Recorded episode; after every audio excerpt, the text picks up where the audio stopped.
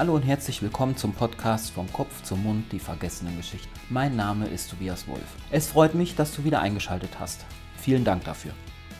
Die Auftaktfolge vom verräterischen Knopf, in dem ich dir Markus, Timo und Vincent vorgestellt habe, hätten wir soweit erfolgreich hinter uns gelassen. Selbstverständlich möchte ich dir in Kapitel 2 die nächsten Personen vorstellen, die für die weitere Handlung nicht fehlen dürfen. Ich werde dir auch erzählen, wie es mit Timo und Vincent weitergeht. Doch bevor ich mit dir zurück zu den zwei Männern gehe, möchte ich dich bitten, eine kleine Reise an den Anfang zu machen, damit wir später gemeinsam an die Handlung anknüpfen können. Wir beide erinnern uns daran, dass Vincent und Markus zusammen im Krankenhaus waren, wo Herr Weber ihnen erklärte, dass der Krebs bei Markus nicht heilbar ist. Genauso erinnern wir uns daran, dass Markus wenige Wochen später zu Grabe getragen wurde und er Vincent in Timos Obhut zurückließ, der sich nun mit ihm zusammen auf dem Weg nach Tirol befindet. Bevor ich nun endlich loslege, tu mir doch bitte den Gefallen, setz dich in eine Ecke, schließe die Augen und stell dir vor, dass du neben mir in dem schwarzen BMW von Timo sitzt der Kurs auf Tirol genommen hat.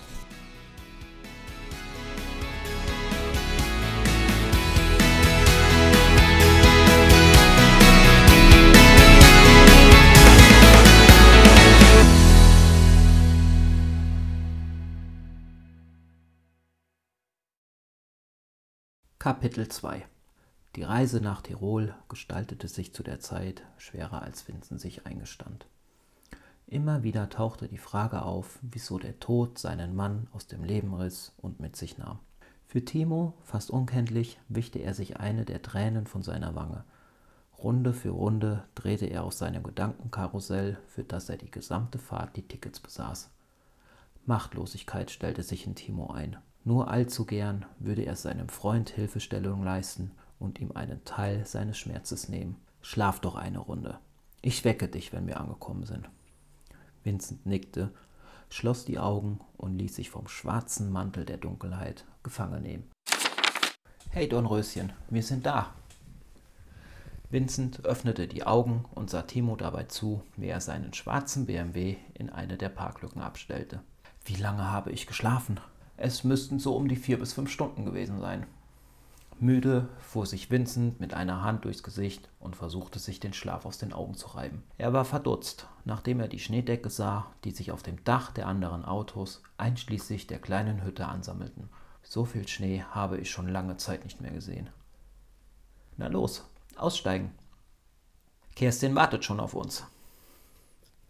Vincent zog Timo nach und stieg aus. Die Konzentration auf seine Füße gerichtet, schaute er zu dem Domizil der nächsten Tage herüber. Die Erklärung, wieso er sich beim Anblick der Sprossenfenster besser fühlte, blieb er sich selbst schuldig. Sag mal, wo sind wir bitte? fragte er Timo, als er ihm half, die Taschen aus dem Kofferraum zu holen. Ich wusste, dass du mir diese Frage stellst, sobald wir am Hotel angekommen sind. Skeptisch richtete Vincent seinen Blick erneut zum Gasthaus und erkannte erst jetzt das kleine Schild über dem Eingang mit der Aufschrift Kerstins Hotel Prangen. Na, wie sage ich das am besten? Versteh mich nicht falsch, aber ich hätte niemals gedacht, dass du dich in so etwas wohlfühlst. Timo knuffte Vincent gegen den Arm und lächelte.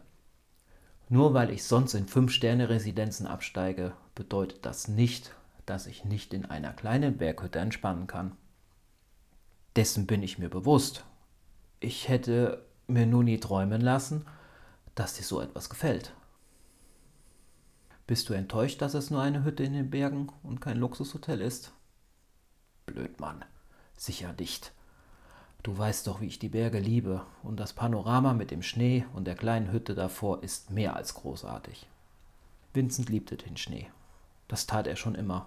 Stundenlang konnte er sich als kleiner Junge in der Kälte und der weißen Pracht aufhalten. Erinnerungsstücke an Schneeballschlachten mit der verfeindeten Parallelklasse und selbstgebauten Häusern im Schnee in denen er seinen ersten Kuss bekam, zeichneten sich vor seinen inneren Augen ab. Na endlich, ihr seid da!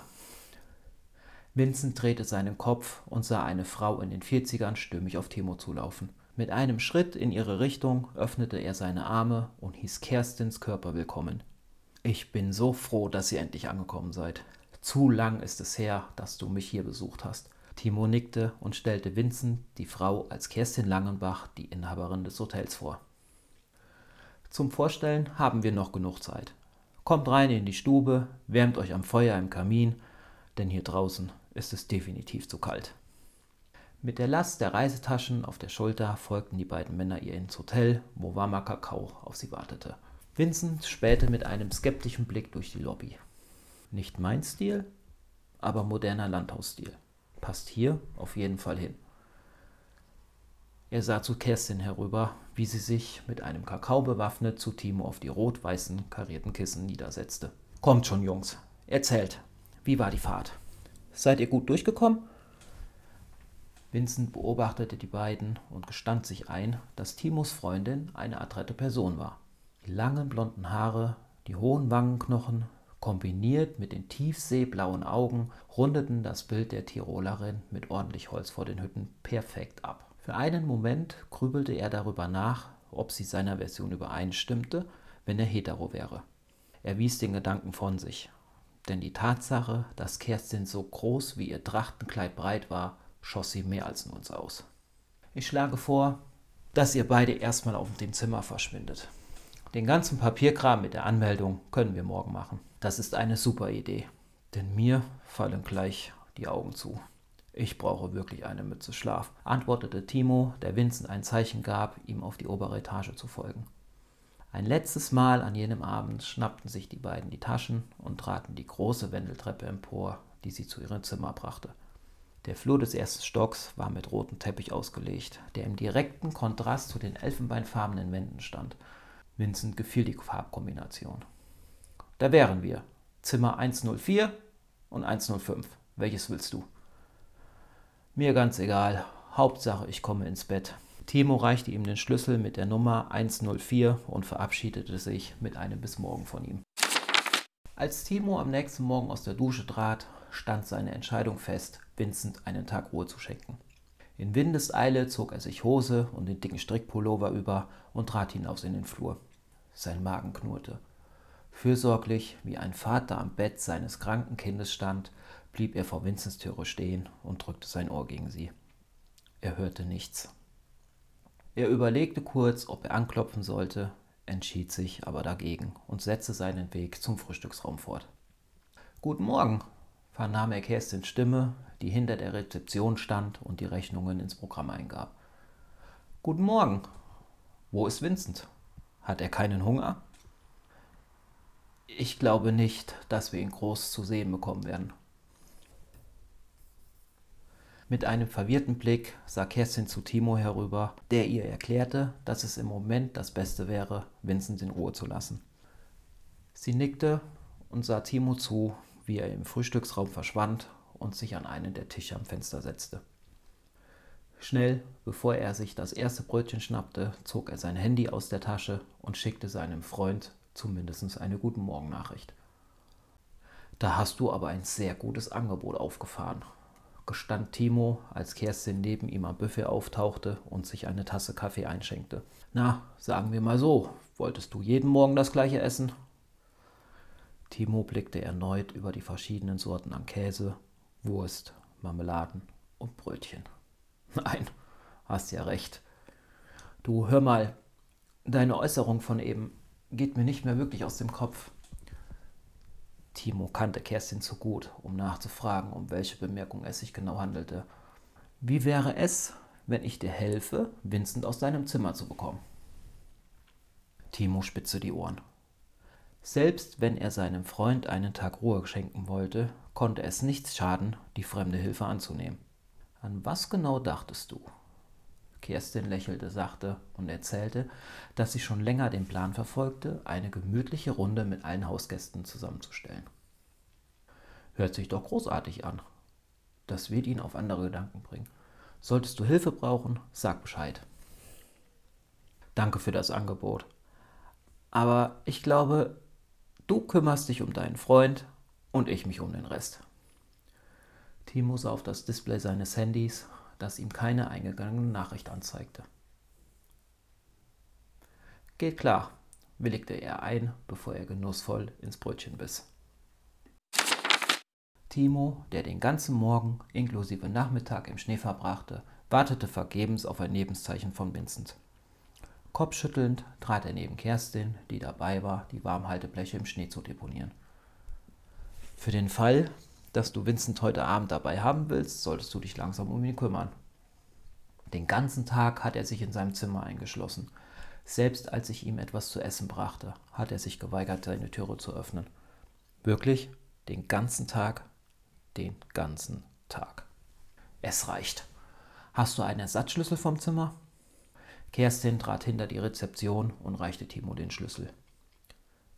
Sei bitte nicht so grob zu ihm, rief sie ihm noch hinterher, nachdem er mit großen, festen Schritten die Treppe hinauftrat.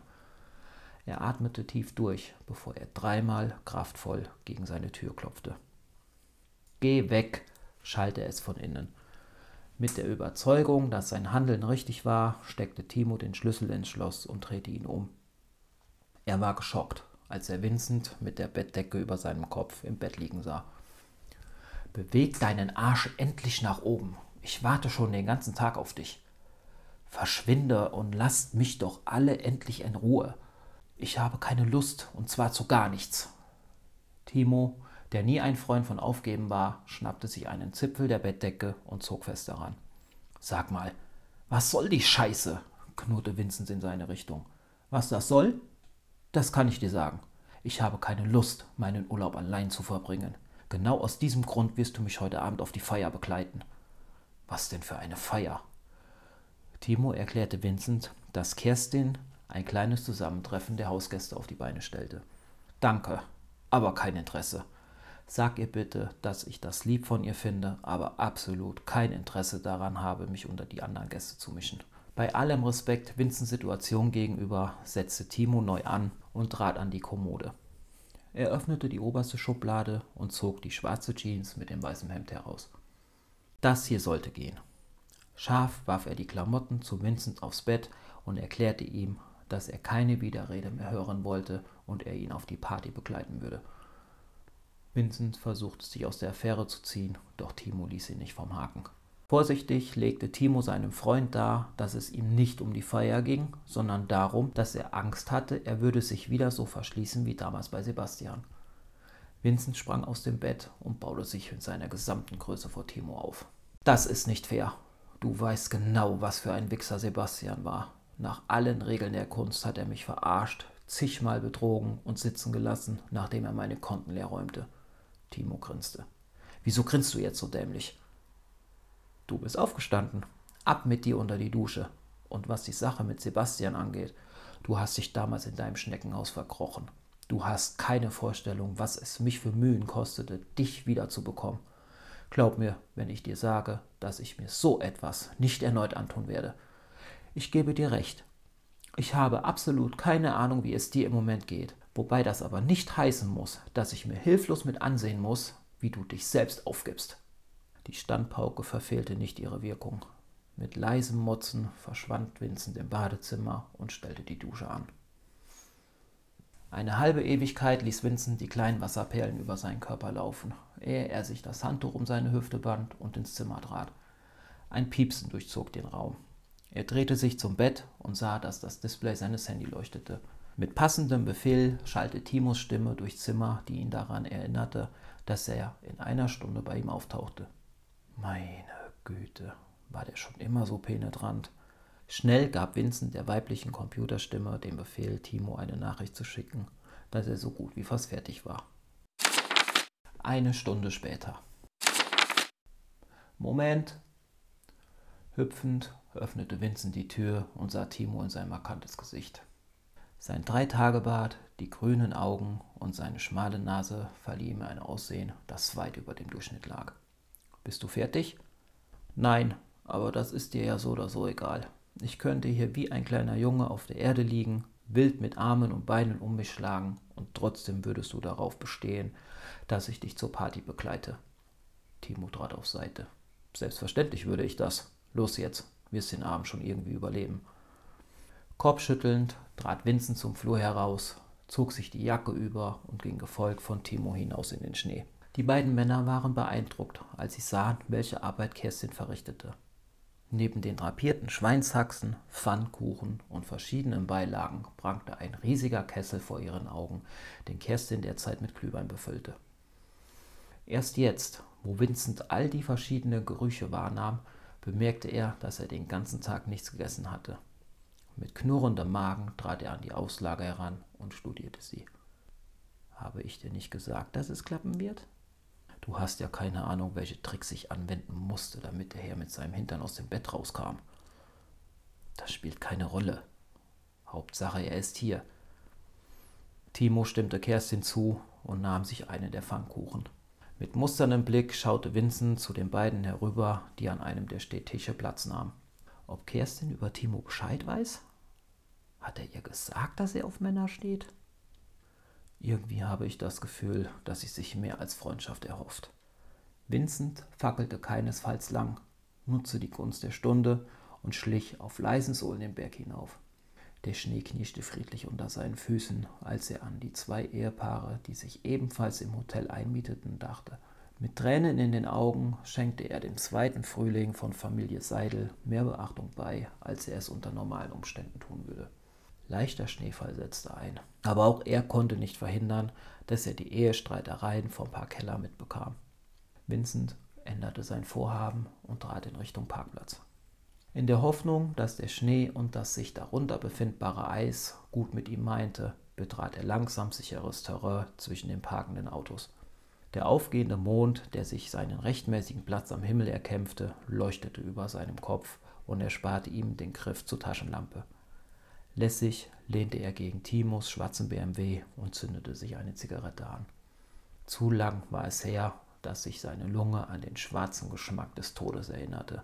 Der aufbauende Druck ließ ihn husten, bevor er die Stimme, die den Berg hinunterhalten, erkannte. Hastig drehte er seinen Kopf in ihre Richtung und erkannte, dass es sich um Familie Keller handelte. Meine Güte, die zanken aber verdammt laut. Wenn du weiter so respektlos deiner Frau gegenüber bist, fängst du dir eine, murmelte Vincent leise, als er Zeuge wurde, wie Claudia mit ihrer Hand in Patricks Gesicht zum Stehen kam und ihn allein zurückließ. Frauen, es geht nicht mit, aber auch nicht ohne sie, rief Vincent zu Patrick herüber, der gerade von ihm entdeckt wurde.